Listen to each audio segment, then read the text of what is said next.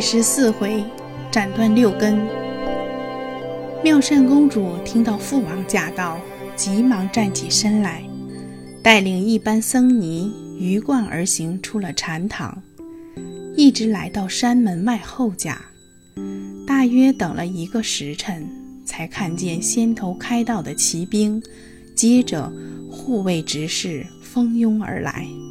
转眼间，妙庄王已到。大臣们尾随在后面，三公主带着一帮僧尼在路中间跪拜迎接，关里的百姓也都匍匐在大道两旁，不敢喧哗。妙庄王下车，带着三位公主来到正殿，文武百官在后面跟着。正殿上香之后，又到罗汉堂和伽蓝阁，都上香祷告一番。其余天王殿等地方，派大臣代为祈福，然后回到大雄宝殿。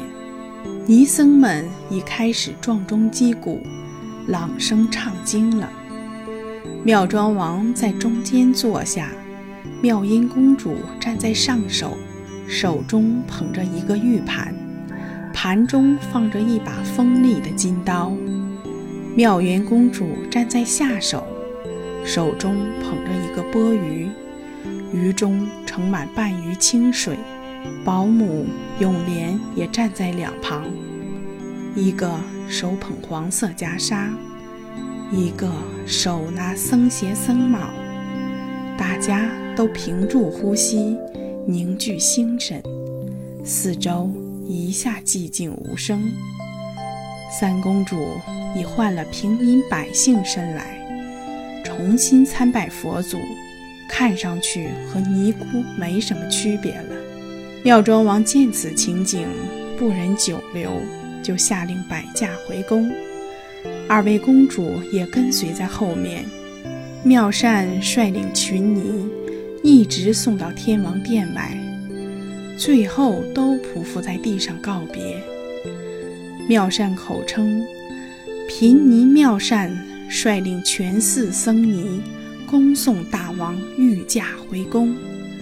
愿大王万寿无疆。妙庄王与两位公主一听如此称呼，心上不由得一阵说不出的难受，话也哽咽住说不出来，只好将手招了一招，各自上车而去。妙善见他们走远。才站起身来，带领群尼回到寺中。从此以后，妙善公主就成了妙善大师，安心在金光明寺中潜心修行。每天相伴左右的有保姆和永莲两个人，服侍伺候的那些人，又都是原来跟着自己的宫女。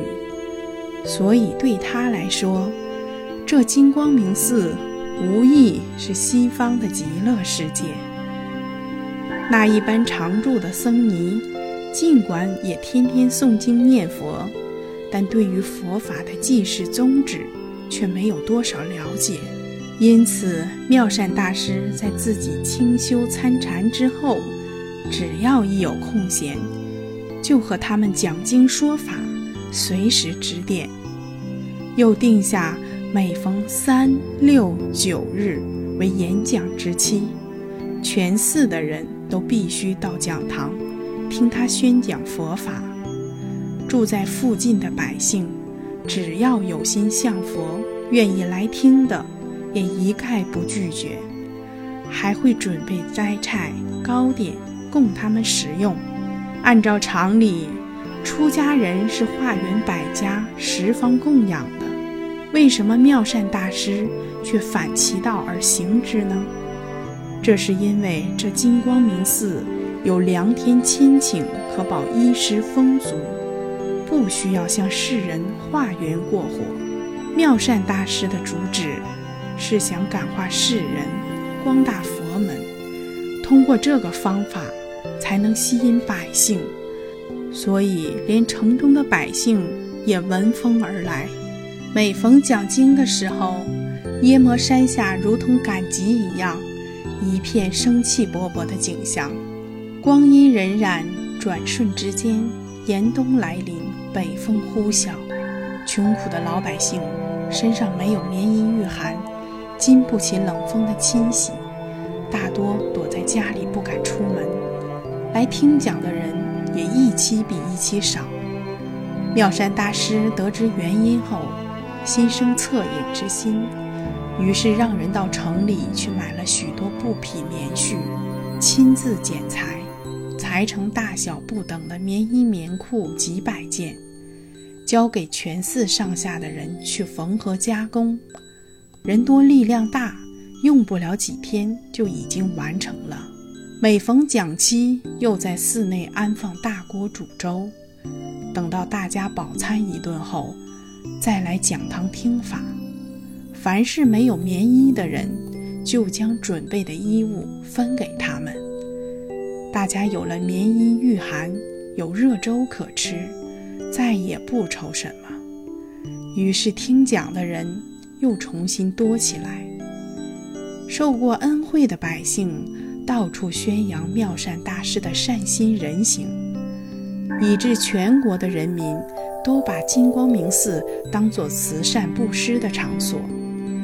一些一贫如洗、无依无靠的人，竟不远千里的。赶来耶莫山，投身到金光明寺。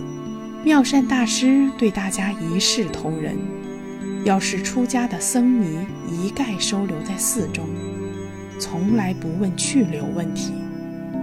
只要他们想留下来，也从不赶他们走，任由他们住着。好在金光明寺禅房众多，不愁住不下。要是穷苦的百姓来投靠的，由于男女老幼都有，寺中自然不好收留。